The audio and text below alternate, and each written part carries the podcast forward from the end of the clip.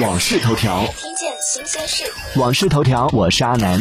近日，美国佛罗里达州一名女子在海滩上遛狗时，引来了周围大批民众兴奋的围观拍照，因为她遛的是波士顿动力机器狗。